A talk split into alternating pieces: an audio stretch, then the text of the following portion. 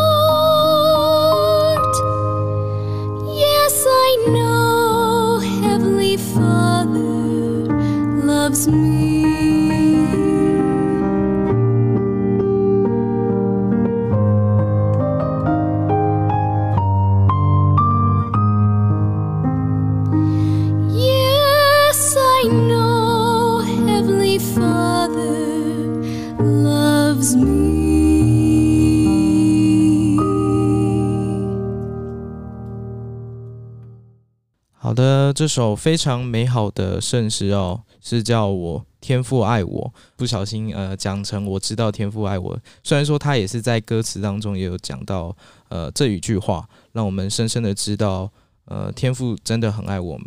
好，那我们就邀请我们的来自台南的陈志军之意。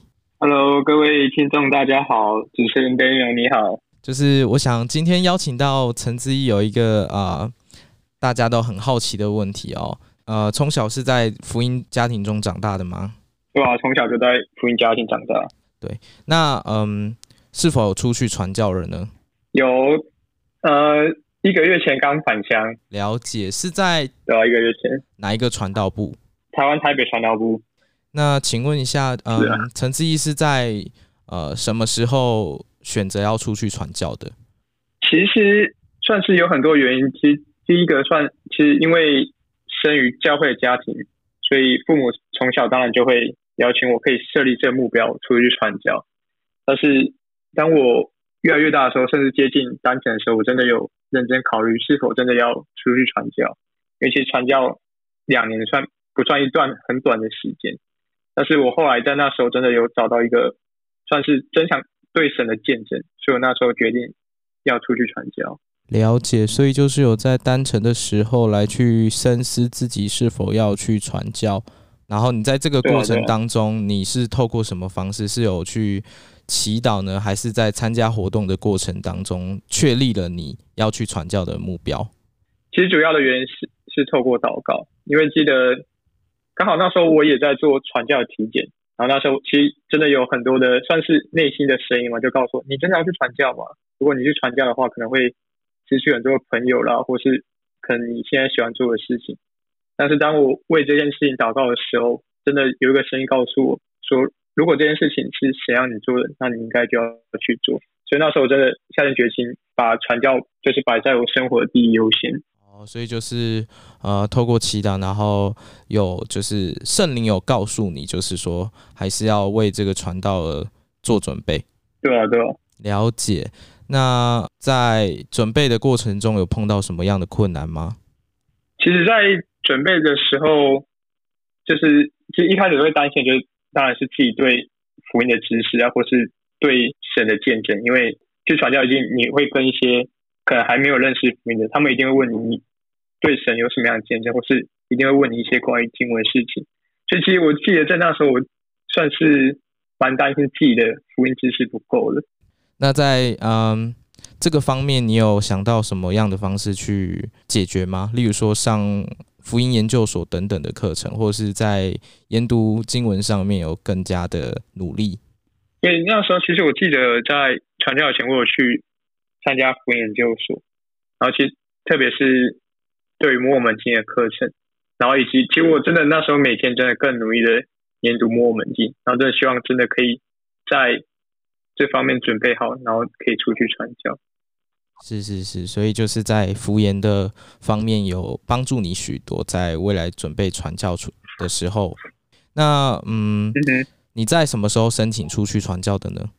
什么时候申请的吗？嗯哼，好像是在二零一八年的二月还是三月那边吧。二零一八年的二月三月，也就是说是在、嗯、呃前年嘛，对不对？对对对，了解。那当时候嗯。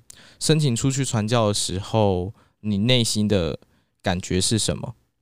嗯，那时候算没有太大的感觉，但是我还记得，当我成为传教士的第一天的时候，那时候有一个很特别感觉，就是好像有声音告诉我说：“哇，你真的是，你你真的已经是一位传教士，而且这是你从小设立的目标，然后你终于开始，就是开始传教士的这趟旅程。”所以我觉得那时候蛮特别，发现自己的。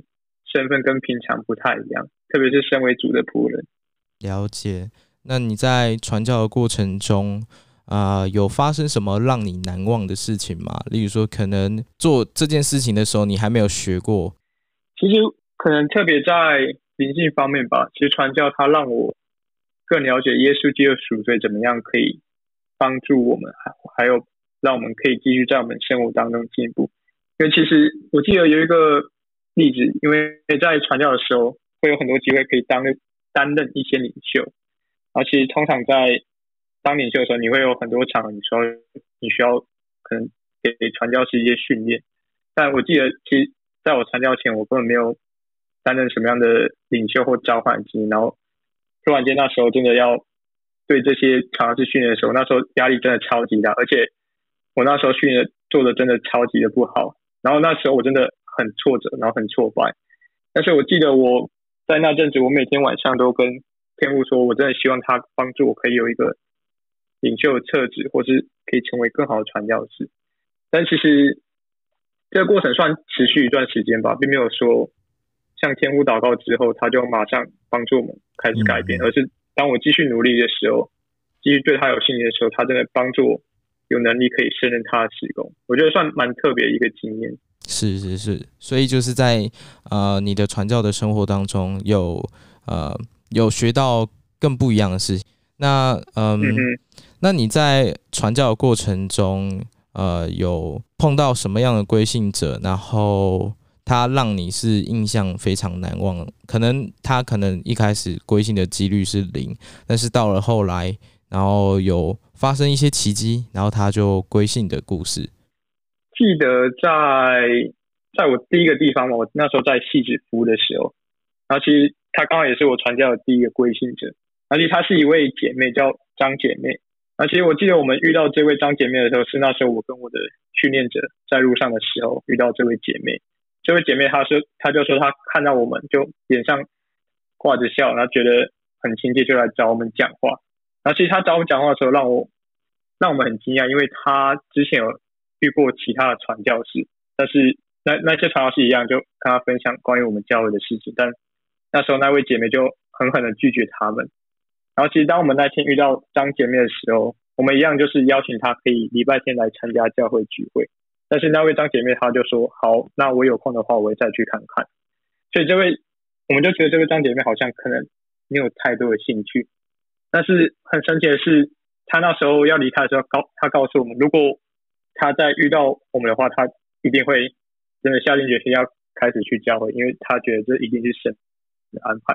所以就在过了没几天之后，我们真的在路上再次遇到这位张姐妹，然后她她觉得真的很神奇，然后她也现在那个礼拜天有来参加教会聚会，所以就算开始她学习福音的一个过程，然后其实她到最后真的有接受洗礼。哇，这个几率是小小到不行的，你知道吗？就是如果当你今天碰到这个人，路上接触到一个人，可是你要再次的过个几天，然后再次碰到他是非常难的。因为这个世界非常的大，没想到天赋就透过这样的方式让他的心软化。那我觉得这一个是一个很棒的一个见证。对，那嗯，在你传教的过程中，我想应该会碰到一些可能会有啊、呃，就是抨击我我们自己的信仰，或是碰到其他教会的人。那你在碰到他们的时候，你会有怎样的这个反应？跟你会怎么样去表现出你对他们的爱？其实，当然我们在在路上一定会遇到很多其他来自来自其他宗教信仰的人。然后，其实算通常有两种，一种就是哎，他会愿意听听看你的信仰，他会觉得哎，好像每个信仰都不错。但是我们通常比较常见是遇到第二种，就是他会想要跟你辩论，然后甚至他会就是用很恶劣的方式来拒绝你。然后，其实我记得有一次我的同伴。他在路上就是我们就是遇到这样的人，他就其实要对你信仰没什么兴趣，然后他也要用很怎么讲，就是很不好的方式来拒绝我们。而且我记得当我们被拒绝之后，其实我同伴他那时候真的超难过，然后他就告诉我，就是为什么这些人他要这样子拒绝传教士。但其实我那时候我并没有算很对那个人很生气，而然后我反而告诉我的同伴说，其实我觉得每个人在世上，他们可能。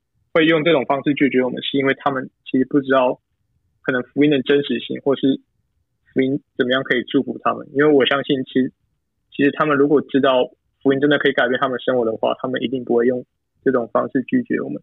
对。而且我觉得一个可以表达我对他们的爱的方式，就是其实我们应该要更运用算来自神的眼光去看待他们吧。因为其实他们真的算没有认识过福音，然后其实他们也是需要福音的人，即便他们。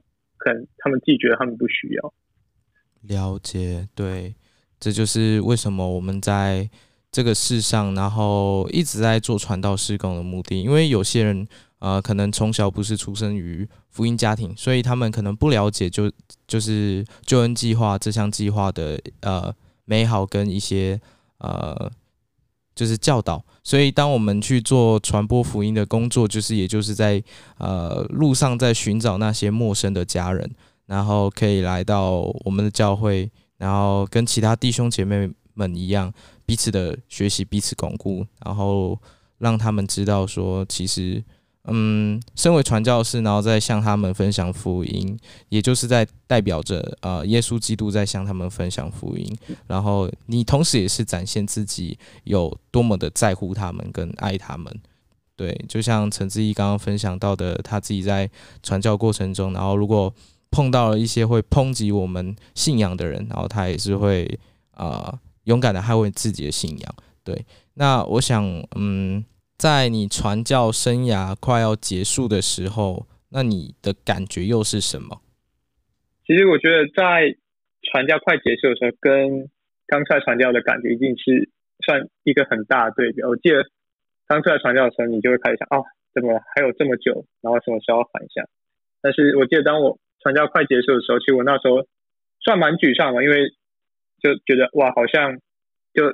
已经要结束我整个传教的生涯，然后其实我那时候真的很想继续传教，我甚至在和会长的面谈告诉我，告诉他说，哎，我可不可以再多留一个发家期？但是会长说不行，我必须回家。是，是，而且我虽然那时候有点难过吧，就是因为我真的很喜欢传教，很想要继续帮助更多的人，而且享受就是全部时间为神服务的时间，其实算在我们生活上没有很多这样的经验。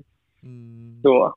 对，我觉得很好，因为你即将返乡的时候，然后会觉得说，嗯，还是很想要继续留下来帮助这个地区的人，然后同时也是在展现你对这个地区的人民所表达的这个爱。然后我觉得，嗯，陈志毅在啊、呃、自己的传教生活中是很丰富的。听说你也是有啊、呃、当会长助理吗？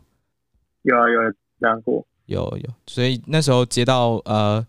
召唤到那个会呃办公室去帮助会长的这个职位的时候，你有什么的样的感觉？其实那时候算蛮不可思议的。那时候想，哎，奇怪，好像会长怎么会召唤我当他的助理？他应该有更多很好的人选吧？我觉得，其实每一次当我在当领袖的时候，他又再次提醒我说，其实神他的事工真的不是说只有留给那些非常有才能、会有智慧的人，因为每次、会长他召唤我当一些领袖的时候，让我发现，哎，其实我还有很多地方需要学习，但他怎么好像还没有等我学习完，就召唤我当领袖？但我那时候才发现，其实神他并不是说要一个完美的人去当他的仆人或当他的领袖，而是愿意一个付出他自己的努力，还有一个有信心的人。嗯嗯，了解，很棒。对，那嗯，陈志毅是什么时候啊？得知自己就是召唤成之义的，应该是说你返乡的时候你就接到这个消息了，对不对？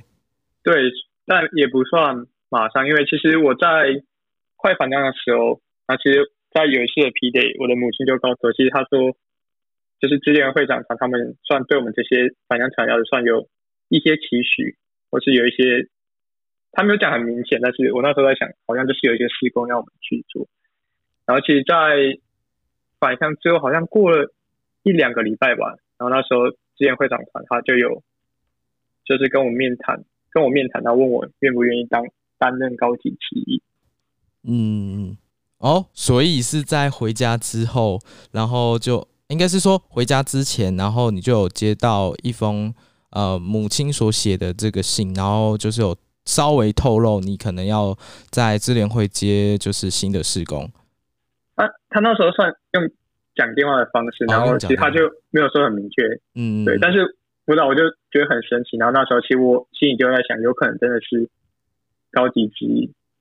然后结果后来真的算之前会长团他们有召唤我，是了解。那你在接到这项召唤的时候，你内心的感觉是什么？就有点像是在传教的时候接到，就是当一些领袖召唤，就说：“哎，怎么？”